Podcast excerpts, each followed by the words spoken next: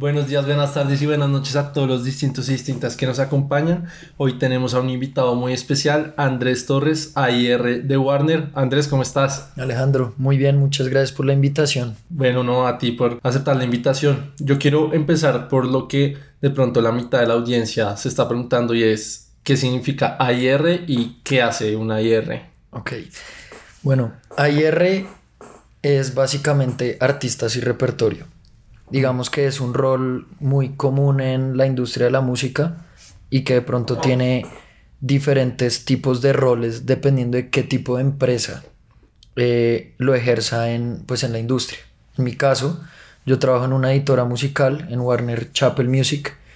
Eh, mi trabajo como AIR básicamente es buscar compositores, artistas y productores musicales em, para poder ayudarlos en todo su proceso creativo y desarrollo como compositores, como artistas, eh, ponerlos, digamos, en el lugar apropiado para que se puedan desarrollar y digamos que eso rebote en sus proyectos artísticos em, y básicamente tengan un crecimiento.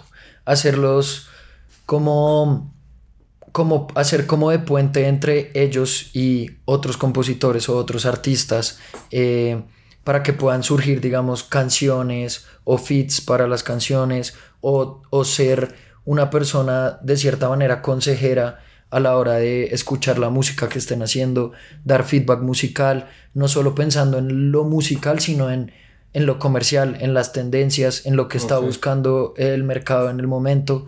Em, digamos que eso es un resumen muy básico, pero nosotros en la empresa básicamente administramos derechos de autor. Ya mi área como tal se encarga de buscar a los, a los compositores, artistas y productores, negociar contratos, firmarlos y encargarse de todo su desarrollo posterior a la firma. Ok, pero digamos, según entiendo, si tú ayudas en esta también parte creativa de la, de la música, ¿tú qué tipo de formación necesitas para tener un trabajo de AR? Porque, o sea, si también estás en la parte de contratos y gestión, pues no sé, o sea, una carrera como administración, pero sí tiene, necesitas esta parte creativa, como sí, qué tipo de estudios o eh, preparación requieres. Creo que el trabajo de AIR no hay como algo estipulado de qué tipo de preparación hay. Creo que la mayoría de la gente que trabaja en AIR suelen venir de la música, ser músicos, haber tenido sus proyectos o tenerlos actualmente. Creo que mi caso es un poco distinto, pues yo soy administrador de empresas Siempre me han encantado los números, las finanzas, em, pero siempre he sido demasiado apasionado por la música desde chiquito y siempre supe que quería meterme en música, entonces mientras estudiaba pues en la universidad sacaba mucho tiempo también para estudiar cosas de música y poder como desarrollar esa afinidad musical. Entonces yo creo que no es como uno tiene que estudiar una carrera para poder ser AIR, Creo que cada IR logra desarrollarse a su propia manera, tener como su propio estilo. Creo que hay como diferentes tipos de AIRs. Okay. Yo creo que hay como tres o cuatro, diría yo, em, que pues ahí rápidamente creo que uno podría ser como el clásico AIR que, que se veía eh, hace un tiempo en las disqueras, que básicamente se la pasaban en la calle todo el tiempo y por la calle me refiero a conciertos, estudios de música, solo como en la parte musical, escuchando lo que estaba haciendo la gente y como un trabajo demasiado social. Em, creo que hay el otro lado que es como el AIR eh, muy enfocado en data. Hoy en día hay demasiadas plataformas de, de análisis de data sobre solo música y que están sentados todo el tiempo en un computador analizando números, viendo quién va a ser el próximo artista que la va a pegar o que está creciendo. Y creo que hay otro tipo de AIR que va un poco como en el centro, que es el que me gusta a mí, que es estar demasiado tiempo escuchando música en los estudios, con la gente, compartiendo en los conciertos, eventos, pero también dedicarle mucho tiempo a la data y escuchar qué es lo que está pasando con los números. de los dos. Ajá. Ok, pero entonces, cuando tú tenías esta afinidad por la música, ¿en algún momento quisiste ser el artista o siempre tuviste claro como que tenías unas habilidades para aportar en otro sector de la de, del mundo de este mundo yo creo que yo creo que de cierta manera todos los que trabajamos en música en algún momento fue como yo quiero aprender a tocar algún instrumento yo quiero cantar o ser artista o lo que sea En mi caso fue igual. Yo tomaba clases de instrumentos, diferentes instrumentos desde chiquito. Hoy en día me gusta la producción musical, no lo hago, no tengo nada afuera, lo hago para mí en mi tiempo libre. Em, pero, pero digamos que yo estaba estudiando, yo, yo no estudié música de cierta manera por ese miedo que le metían a uno de, es que si va a estudiar música de pronto va a ser difícil salir adelante, tener un trabajo, lo que sea. Y en ese análisis, cuando estaban terminando el colegio, fue, ok, ¿qué carreras me permitirían a mí igualmente en un futuro meterme a la industria musical? Entonces pensé en derecho, administración, algo con mercadeo y fue como, el derecho la verdad es que no, no me llama tanto la atención. Hoy en día me toca aprender mucho del tema y es muy interesante, ¿Ah, pero, pero no es, no definitivamente no era lo que me apasionaba. Y dije como la administración definitivamente es muy amplia, me, me puedo meter por ahí. Mm. Y estando en administración pensé en cambiarme a, hacer doble con música. Luego simplemente dije como en, realidad estoy tranquilo, me da el tiempo necesario para trabajar en mis cosas por fuera, en música. Entonces así fue un poco el camino. Vale, y eh, o sea, ¿en qué momento tú te enteras de que hay un cargo, un trabajo llamado AIR que consiste, bueno, en todo lo que nos contaste? ¿Cómo que empezaste a encaminar tu camino hacia esto?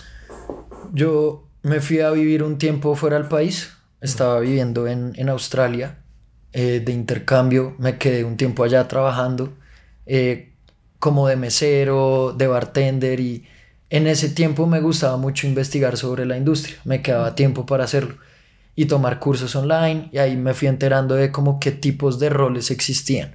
Mm. Cuando regresé a Colombia me quedaba todavía como un año para graduarme y tenía que hacer prácticas. Quedaban como un año y tres meses, ponle.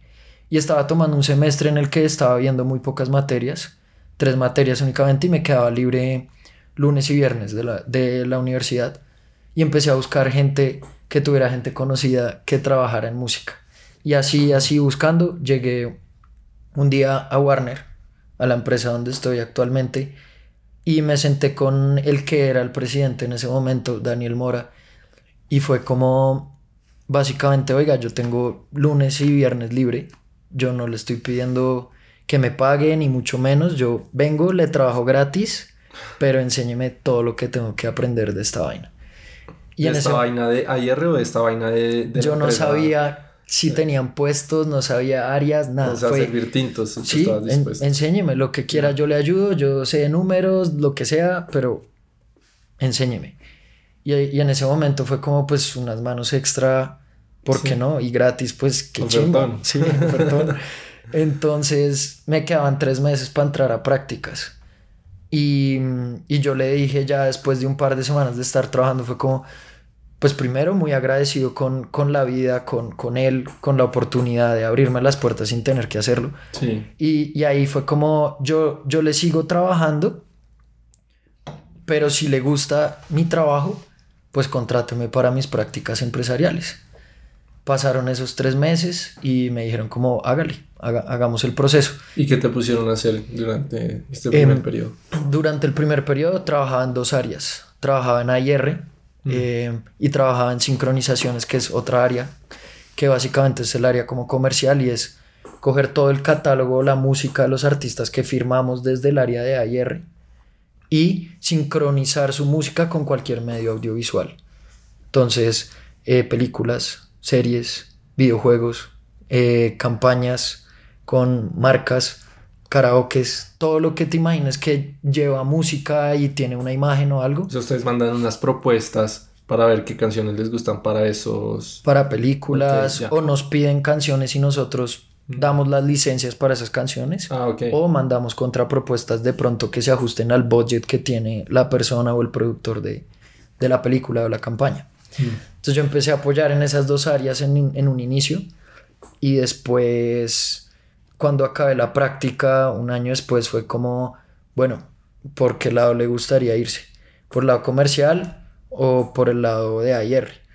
y sin duda creo que no lo pensé dos veces y fue me voy por el lado de, ayer o sea entre más cerca pueda estar al proceso creativo y musical que es lo primero la composición de la obra de la canción pues más feliz me siento sí básicamente. Pero Oye, ¿no tuviste como un punto en el que la viste negra como de seguir el camino musical, así sea desde un punto de vista administrativo o un cargo como el IR, como, digamos, a mí me pasó que, bueno, nunca tuve muy claro qué hacer con mi vida o qué rumbo tomar, pero sí, te, te contaba antes del podcast que yo trabajé un tiempo en consultoría financiera, o sea, con bancos, eh, que fue un camino totalmente aparte de lo que yo me hubiera imaginado. ¿Tuviste algún punto durante tu carrera que dijiste como, no, mejor me voy centrando en esta otra cosa porque la música es muy riesgoso o siempre tuviste como ese norte? Siempre tuve ese norte, la verdad. Y tal vez me hubiera pasado eso, pero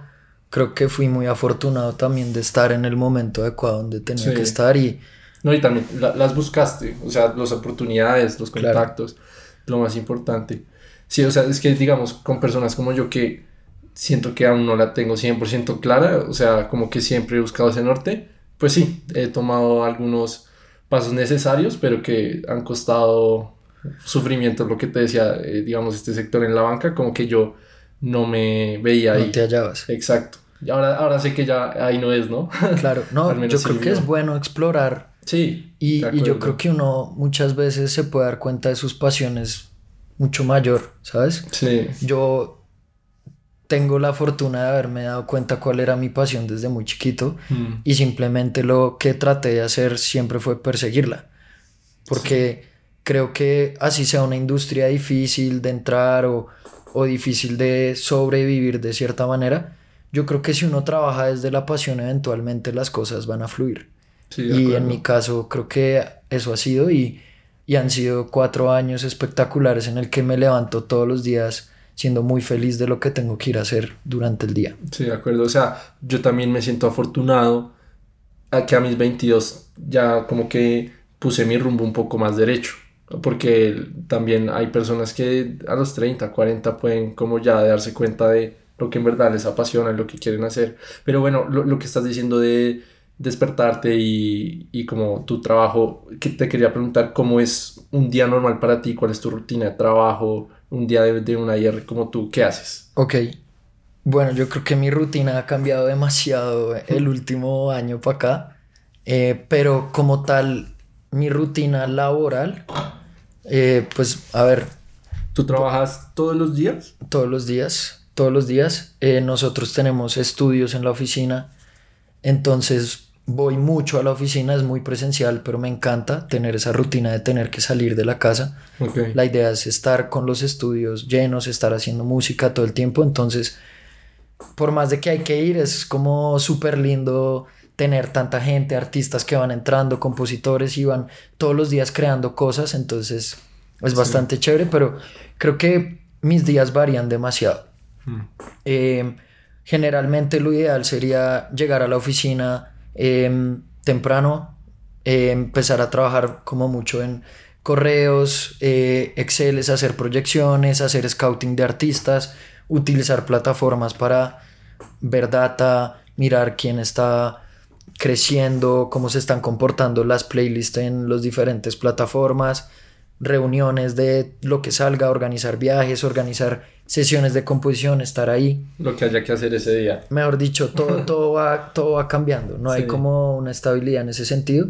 Y lo ideal sería también dejar un poco las tardes o finales de las tardes un poco libres para hacer lo que uno diría sesiones de escucha, que es poder ir a estudios o incluso ahí en la oficina, sentarse con gente que ya esté trabajando con nosotros o posibles candidatos para, para desarrollar eh, y sentarse a escuchar música, ver qué están haciendo, cómo, con quién se está sentando la, los diferentes artistas, escuchar música, ver qué están planteando y qué se viene a nivel musical de la gente.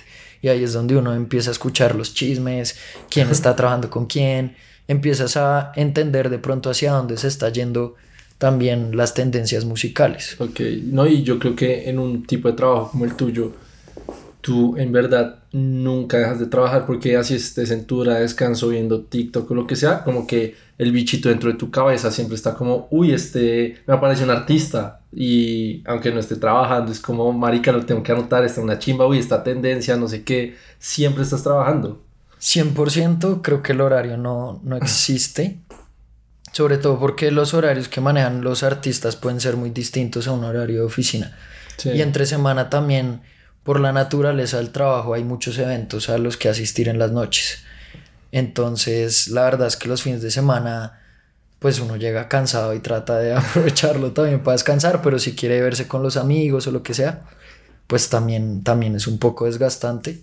Eh, Pero a la final es un desgaste que, como ya te había dicho, viene desde la pasión y Claro. me disfruto demasiado. Pero siempre estoy escuchando música todo el día, eh, que para alguna gente podría ser una saturación, pero en mi caso creo que lo que escucho casi siempre de trabajo, trato de separarlo de alguna manera lo que escucho en mi tiempo libre.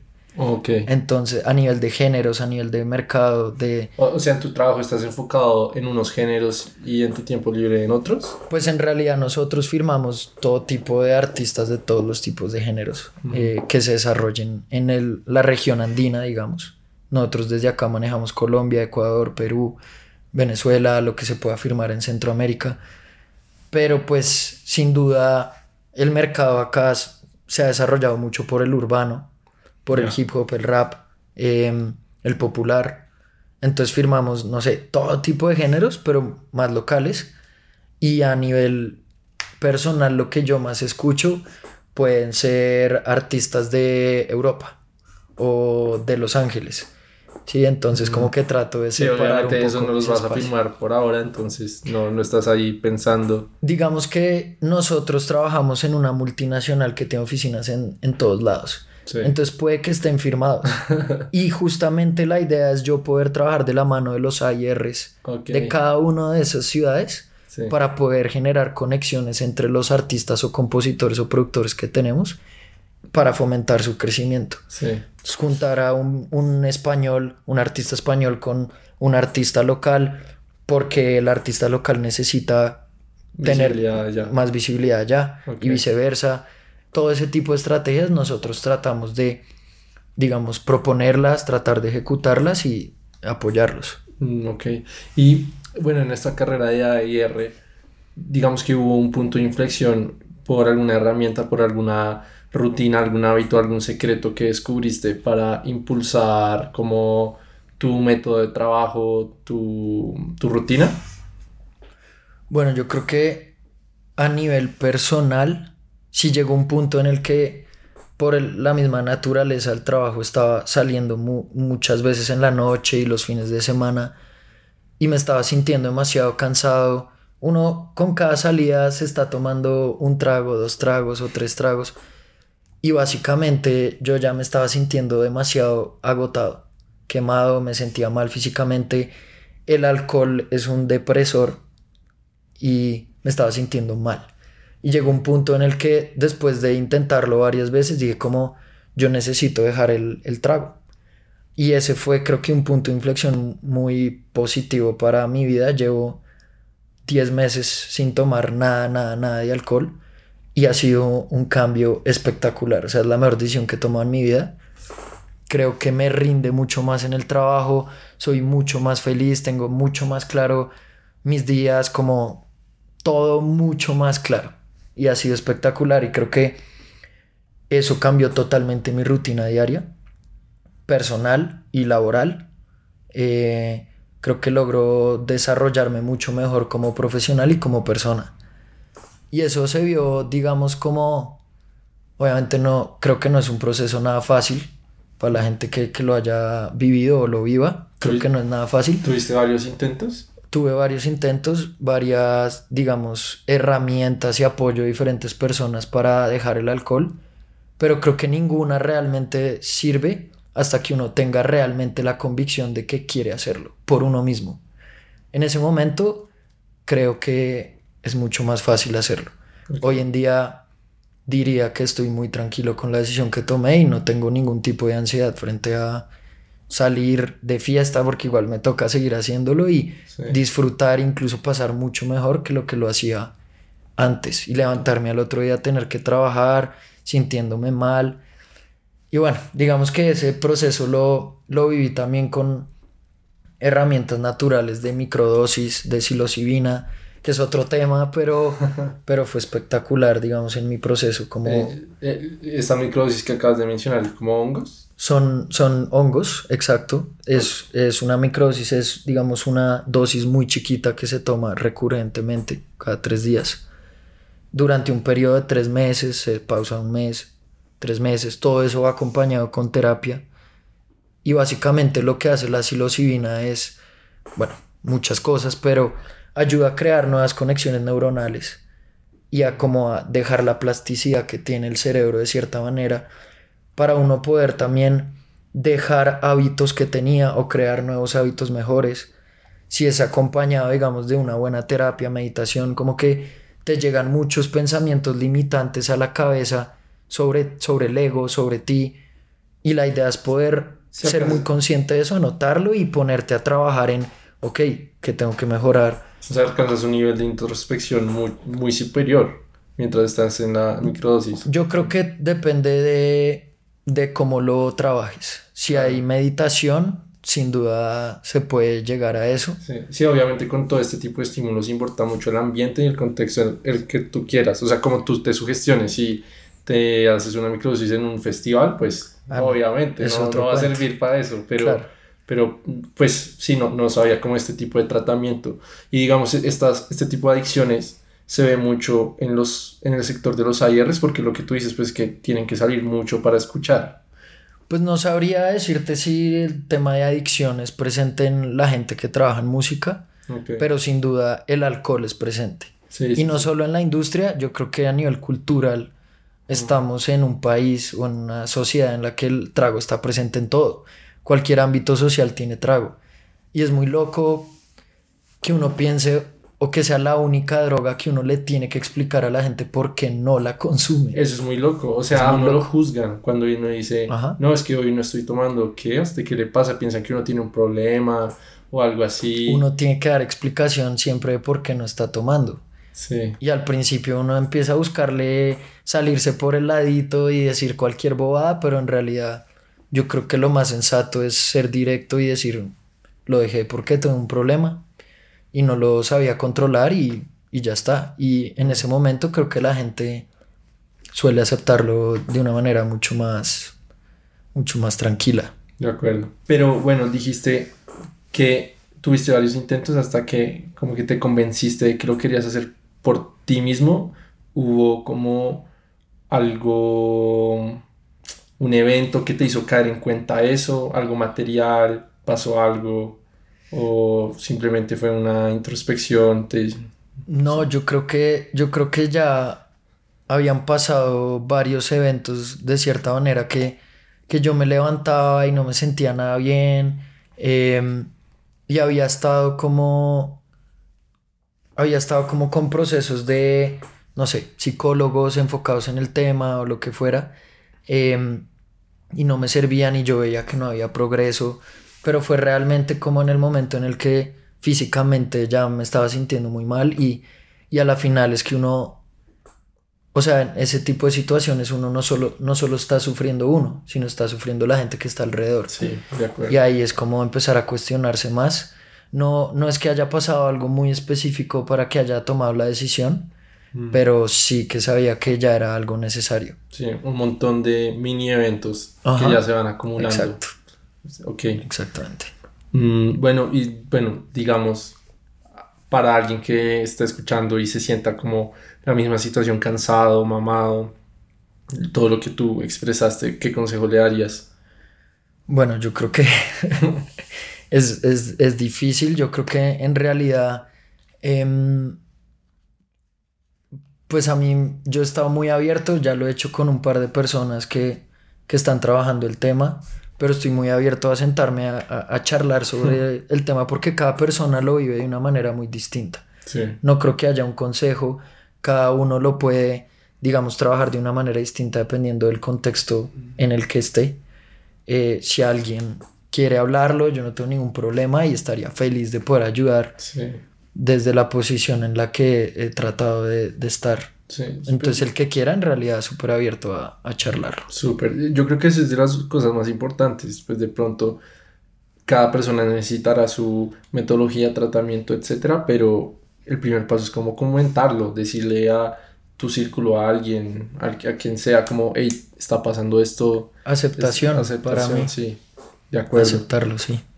Pero volviendo a un poco más de AIR, ya cuando estás en tu trabajo de búsqueda de artistas para firmar, ¿qué es lo que más buscas o te fijas en un artista?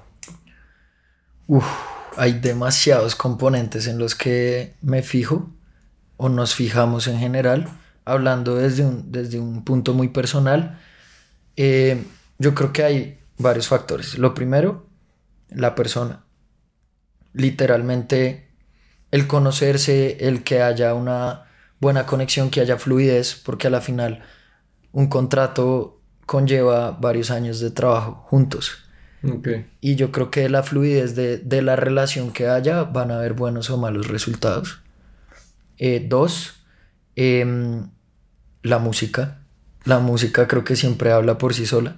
ya. Si la música es espectacular, pues uno dice, aquí hay algo. Aquí se está cocinando algo espectacular.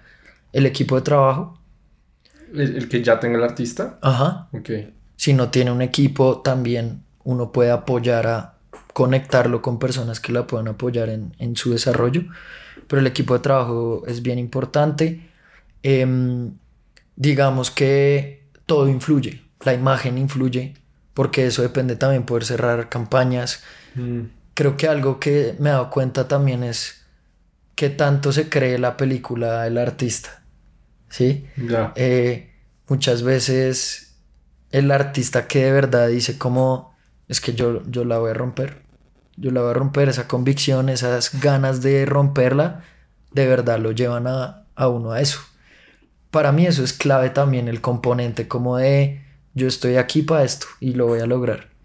Em, y data también. Sí. Siempre mirar data. Obviamente hay apuestas que uno hace desde el inicio y es, hay un componente creativo y un talento impresionante, hay que desarrollarlo. Pero también hay otras etapas en las que uno dice, está creciendo muy rápido, está pasando algo con, con esta persona, este, o productor o compositor, no tiene que ser artista, eh, pues ahí hay que estar. Entonces es de estar muy alerta. Hay casos en los que hay que moverse demasiado rápido, hay otros casos en los que es un trabajo y estar acompañando desde una posición pasiva, pero ir viendo el proceso antes de llegar incluso a, a firmar algo. Sí. ¿Y, ¿Y cómo haces para no sesgarte por tus gustos personales en la hora de contratar a un artista? Bueno, eso es complicado, pero Ah, creo que desde mi lado estoy en una posición en la que afortunadamente me disfruto casi que todo. o sea, tú puedes firmar hasta un vallenatero, un Sí. rockero, popero. De poder, sí. O sea, De, de querer también. Sí, ya, ya, ya. Es- Me encanta, me encanta todo tipo de música, en realidad me la disfruto, creo que hay momentos para todo. Eh, creo que cada género tiene su especialidad y como su, su toque muy, muy lindo eh, a nivel de composición, a nivel musical como tal. Em, entonces como que no estoy muy sesgado, pero creo que también es muy importante como dejar los gustos a un lado y también ser muy pragmático y decir como esto está funcionando en el mercado. Eso es lo que las tendencias están pidiendo, es lo que la gente quiere escuchar, es lo que está vendiendo boletas, es lo que está moviendo el top 50 en Colombia o en otro país o lo que sea. sí. No me gusta, pero que pero es lo que está funcionando. Sí, pues sí. vamos detrás de eso también. Y eventualmente uno empieza a descubrir más el proyecto, eh, le da la oportunidad a la música en general y termina gustándole. Sí. Yo siempre le digo a mis amigos, como que chimba que escuchen la canción que saca tal artista, Fade o novedades viernes todo, todo el tiempo, pero como de verdad, ábranse a escuchar más vainas y van a ver que van a encontrar una cantidad de música que les va a encantar. Es Sí. darse la oportunidad de hacerlo. No, y lo que tú dices, siento que para cada género hay como un momento y eso es algo que uno no se da cuenta tan a menudo. Me pasó como que, bueno, yo soy la verdad muy básico, no sé, eh, rockcito, popcito, reggaetón, pero nada de música muy regional. Ok. Digamos, música llanera o vallenato no me gusta y para nada la escucharía. Pero que día estábamos en un plan y estábamos cabalgando y pusieron música llanera. O sea, la pusieron a todo volumen, espectacular, con el caballo a toda mierda. Marica, yo me sentía un llanero así, fue puta. Claro. esa, o sea, es que tiene todo el contexto, ya entendí. O sea, no es como que eh, esa música salió de la nada. O sea, todo el contexto llanero de cabalgar ayuda a, a que como que nazca esa música con esos, esas tonalidades, ese ritmo. O sea, se, y se sintió la verga si tú te pones a pensar, hace, hace mucho como que la gente no pensaba en la música en, en modo playlist de géneros, sino era ambientes. Sí. Cuando la gente iba, no sé, a hacer cualquier actividad en su vida. Música de plancha. Había música para actividades que se hacían. Para fiestas, para comer, para planchar, lo que sea. Después se empezó a categorizar por géneros musicales. Mm. Y en realidad creo yo que un playlist de géneros está, está bien, pero creo que uno se puede dar el lujo de estar haciendo una actividad y, y de andar por diferentes géneros. Entonces, no sé, me, parece chévere lo que comentabas de, la cabalgata. Pudieron haber puesto la música llanera, eh, un, joropo, después irse a un vallenato y después a una canción de música popular y te hubiera sentido demasiado bien en cualquiera de las tres situaciones. Exacto. Y digamos, no sé, un reggaetón, una música electrónica, no se hubiera sentido tan acorde a esa situación. Entonces es abrirse a esas otras posibilidades según la experiencia seguramente. Y, en verdad hoy en día las plataformas digitales dan muchas herramientas para que el consumidor, consumidor conozca nueva música. Sí, el descubrimiento semanal de Spotify es espectacular. o sea, lo conoce más a uno que uno mismo. El algoritmo es espectacular. Si te gusta una canción en específico, te puedes ir al radio de esa canción y encontrar vainas similares. O sea, creo que hay muchas maneras de verdad de uno explorar. Es como darle el tiempo. Y la data hoy en día me da mucha risa al, final del año la gente que coge su resumen de Spotify y lo subes, ay, esto es tan yo, literalmente yo es, weón, son datos, literalmente eres tú, es que no es, tú? no es figurativamente, es literalmente. Literal. Mm, pero bueno, entonces tú descubres a un artista y cuando sientes que es el momento para firmarlo.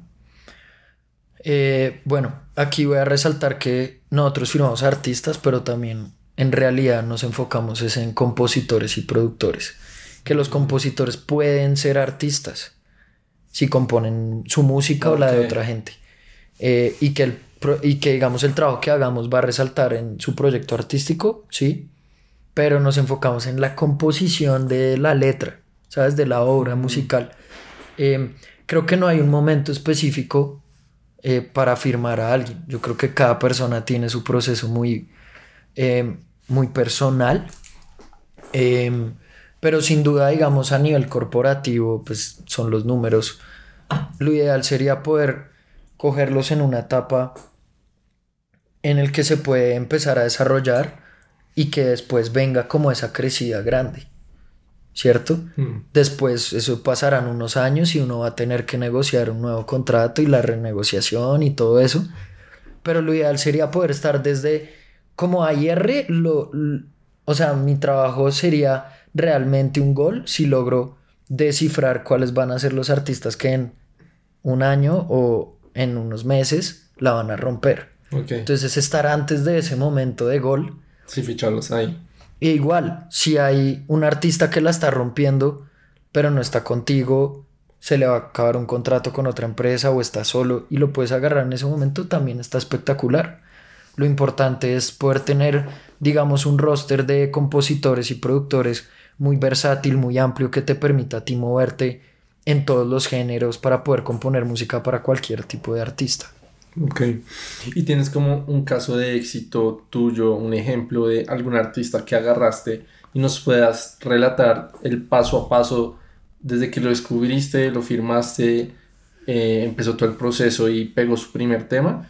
Yo, yo creo que no se puede adjudicar en realidad un, digamos, como el, el, hecho de que un artista se pegue por el trabajo de lo que haría uno como AIR, honestamente. creo que nosotros somos una pequeña pieza dentro de un equipo gigante que hay en cada uno de las artistas, detrás de cada canción hay demasiada gente trabajando.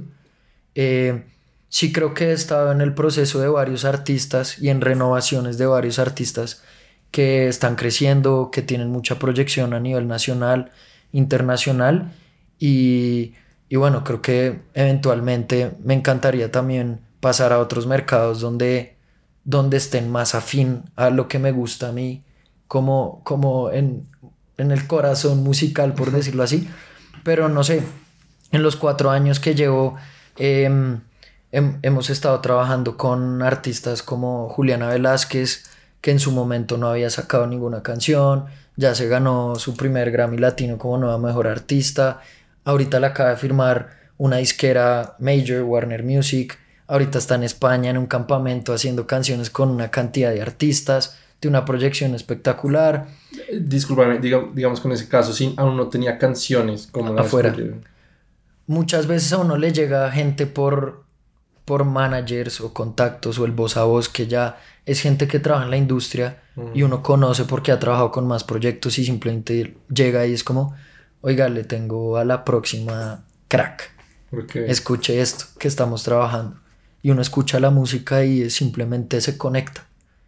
Y cuando eso pasa es como hay que montarse ahí, hay que, hay que apoyar ese proyecto y, y es un trabajo muy largo plazo. Si, si, si yo fuera muy como de estar cambiando de trabajo, si hubiera durado un año o dos años en, en esta empresa, creo que no habría visto el crecimiento que han tenido muchos de los artistas. Sí. Y hubiera sido una lástima porque creo que el ver esos momentos de, de, de los artistas en que logran un, un, un objetivo o que termina siendo un sueño para ellos, pues uno lo traduce también en un sueño para uno.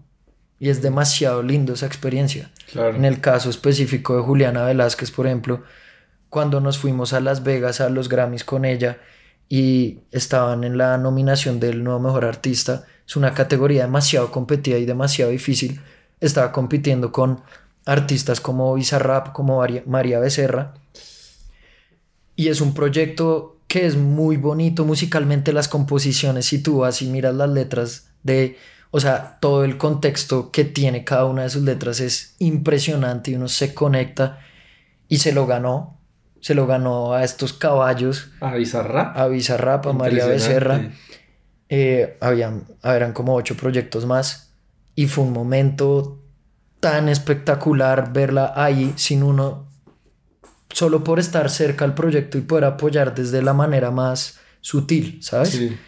Pero pues eso para mí fue una primera experiencia espectacular que nunca había vivido. O sea, yo ahí me puse a llorar de la felicidad. Literalmente, yo no me lo podía creer y el sentimiento que tenía no lo, no lo había sentido. Y ahí he, he vivido varios episodios en los que soy demasiado feliz de ser parte de proyectos pero nunca diría que es por uno que, que hay un éxito de algún artista, es demasiada gente detrás trabajando. Claro, claro, pero sí, es, o sea, es lo que tú dices, como que tu trabajo se basa mucho en el largo plazo y obviamente después de uno, dos, tres años de trabajo, como que sentir que ese pensamiento, ese feeling que tuviste hace tres años logra sus frutos, se gana un Grammy latino, es como... Es muy bonito. Sí, un sentimiento. Igual creo que que desde el lado de la industria en la que estoy, desde las editoras musicales, nosotros somos como consejeros muy pasivos y ejecutores de cierta manera, pero nunca somos de imponer nada al artista. Es como, a mí me parecería muy interesante que pudieras hacer esto, que pudieras hacer esto, pero nunca vamos a imponer al artista a que vaya en contra de lo que de lo que quiere, siempre estamos es para apoyar sutilmente como desde un lado. ¿Y tú qué consejo le darías a un artista ahorita que esté tratando de crecer para aumentar sus probabilidades de ser visto por una IR? Em, bueno, yo creo que hoy en día las redes sociales son un contacto muy importante. Yo sería intenso. O sea, tener música, sin duda. Si uno va a ir a mostrarle a una IR algo, hay que tener música. Y no solo en lo posible, no una, una grabación o una canción. No tiene que ser la producción de la vida. Justamente a veces es mejor que no esté producido. porque le permite a uno también imaginarse una composición en diferentes escenarios o diferentes artistas o géneros o lo que sea. Pueden ser canciones en guitarra y voz y ya está.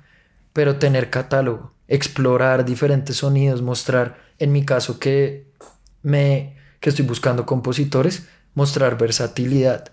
Mm. una persona que pueda hacer un reggaetón, que pueda componer algo más pop o más melodías pop o lo que sea y ponerse en los zapatos de diferente gente, en mi caso eso es muy valioso. Em, estar muy pendiente también de, de, los eventos. Yo siento que en esta industria el networking es muy importante y muchas veces uno descubre gente así.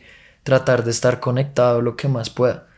Em, buscar un equipo de trabajo puede que al principio sea difícil, pero he visto muchos casos de gente que simplemente el manager es el mejor amigo, pero es el que cree en el proyecto es el que le mete de verdad la ficha 24/7 porque es su emprendimiento, también es su vida en el momento y a veces eso da mucho más frutos que la persona que está arrancando y quiere que el equipo de trabajo sea el mejor manager y eso.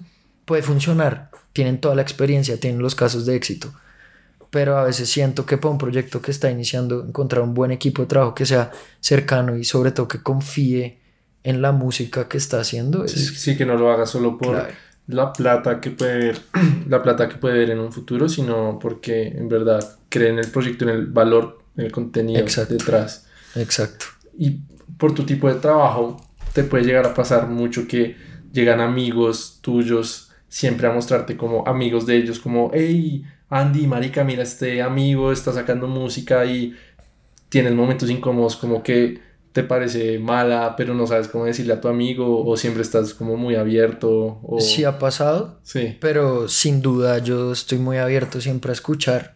O sea, es que uno nunca sabe dónde está el próximo gran artista sí. o compositor o productor. Uno siempre debería estar abierto a escuchar. Si a uno a veces se le pasa gente, pues no es porque lo haga porque no quiero y no están abiertas mis puertas para, para escuchar. Siempre estoy abierto, también siento que hay procesos y hay momentos para todo. Sí, sí, en medio de una farra y como, hey Andy, marica. Todo bien, o sea, a mí como que no me importa, pero me refiero más como a el poder llegar a trabajar o no con la persona.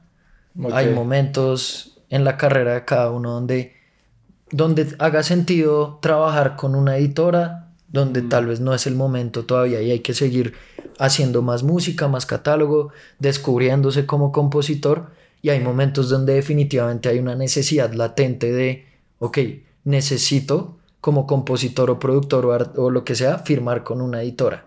Porque necesito recaudar mis derechos, porque tengo millones de oyentes y estoy perdiendo mi plata y nadie la recauda. Sí. Entonces sí. Pero, yo, o sea, abierto siempre a, a escuchar la música que haga cualquier persona. Sí, de pronto ahorita después del podcast te muestro ahí la música de una amiga. Por favor, va. Escuchábalo, mira, mira cómo te ayudo. y en tu trabajo, ¿qué tipo de errores se pueden cometer, has cometido? ¿Cómo se refleja esto? Uf, esa es una pregunta. Sí, o sea. Eh, fuerte. ¿Qué te pueden llegar a putear un día de Andy, marica, la cagaste con esto?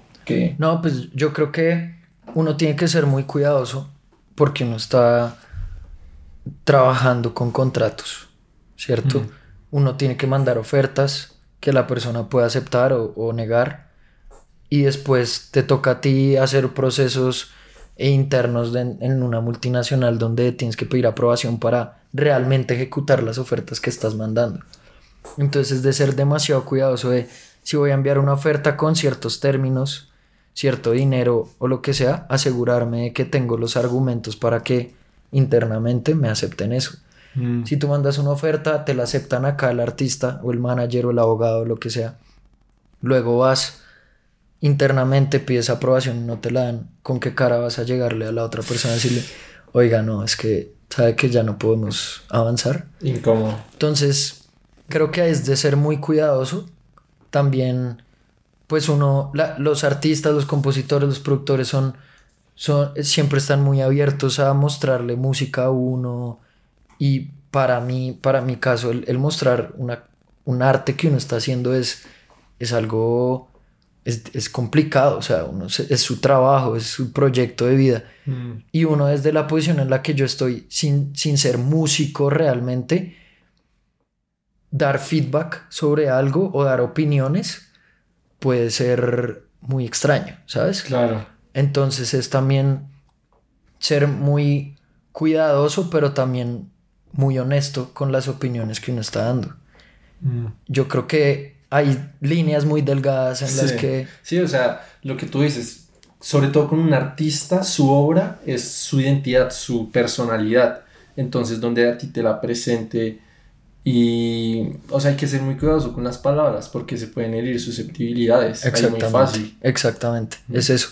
Y, y también la música es muy subjetiva. Puede que yo Claro. no esté de acuerdo con un coro o con un hook que tiene la canción porque no me gusta mucho, pero ¿quién dice que eso no puede ser el, la próxima canción que se vaya a pegar? Sí, sí, pues a Quevedo no le gustaba el coro de su sesión con Bizarrap y Bizarrap Ahí- fue el que decidió ahí dejarlo Ahí está. tal cual. Entonces sí, es de ser muy cuidadoso con esas cosas. Mm. Y en este trabajo de, AIR, ¿a ti te miden en cada cierto tiempo por algunas métricas o, o cómo te califican? Es, es realmente complicado em, medir. No tengo unas métricas específicas, realmente. Pero pues uno está firmando gente y está analizando cada cierto tiempo cómo van, cómo va el crecimiento de cada una de las firmas que uno tiene. Entonces es más por ahí. Pero no es como que cada tres meses eh, yo tenga que llegar a tanto X plata o lo que sea. No, no. Es, es un trabajo mucho más creativo y de estar moviéndose y de estar firmando. Pero es muy subjetivo, ¿sabes? No, no creo que. De pronto, yo creo que cada empresa también lo hace a su manera, ¿no? De pronto, sí, sí, sí, sí. Y yo he tratado de plantear métricas. Porque a mí también me gusta medirme a mí mismo. Es como, Sí. quiero saber si Sí, pues hoy lo estoy haciendo mejor que ayer. Ajá. Quiero saber y medirme, quiero saber si hoy lo estoy haciendo mejor que ayer o que el año pasado. Pero es realmente complicado en este trabajo poner métricas. Sí, sobre que todo- sean tangibles. Sobre todo porque puedes tener como un año calmadito, pero lo que tú dices es, es a largo plazo y puede que el próximo año la, la revientes. Todo entonces- depende de cómo se esté moviendo el mercado también. Ajá. La pandemia Sí. también fue muy rara.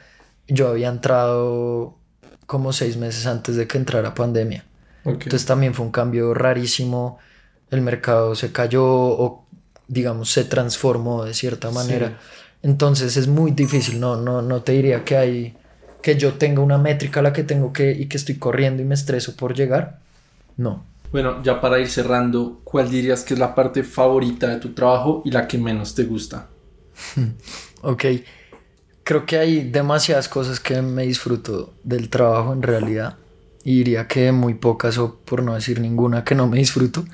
Em, pero me encanta como el poder de verdad trabajar desde la pasión.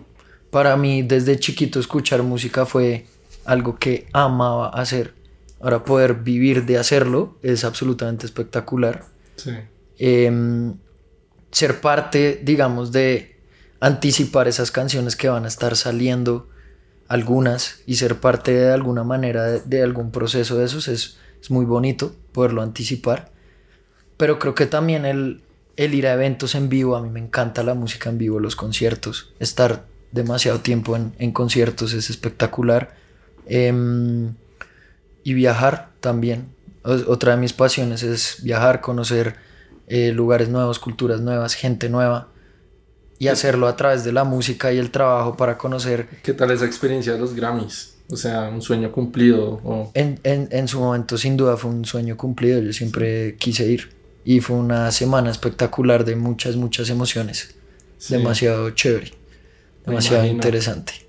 Sí, sí, sí. Que de- Esa queda para otra. Sí, otra- ese sería otro episodio completo. Sí, sí, sí. Pero digamos, detrás de esa experiencia, algo con lo que te quedes que no se ve en las cámaras o algo que no te hubieras imaginado que se vive en este tipo de experiencia. No, yo creo que es como el, o sea, desde mi perspectiva, Sí. en la, la primera vez que fui fue el sentimiento que puede llegar a generar la música. O sea, es, es yo creo que es el idioma universal. Eh, y lo que llegué a sentir o sea, un extremo de felicidad y de éxtasis al que llegué simplemente por, por estar en donde de verdad mm, me, siempre me soñé, Mm. pues fue demasiado, demasiado lindo y estar con gente que he admirado desde chiquito, artistas que Sí, he ¿tú- amado desde ¿Conociste algún chiquito. ídolo? Fito Páez para mí siempre fue un ídolo. Mm. y estuve tuve la oportunidad de ir a un evento eh, de Rolling Stone, la revista Rolling Stone, en el que era un showcase, un, un venue espectacular donde todo estaba lleno de pantallas y eran los artistas ahí tocando 45 minutos, una hora, pero tú estabas simplemente ahí parchando al lado.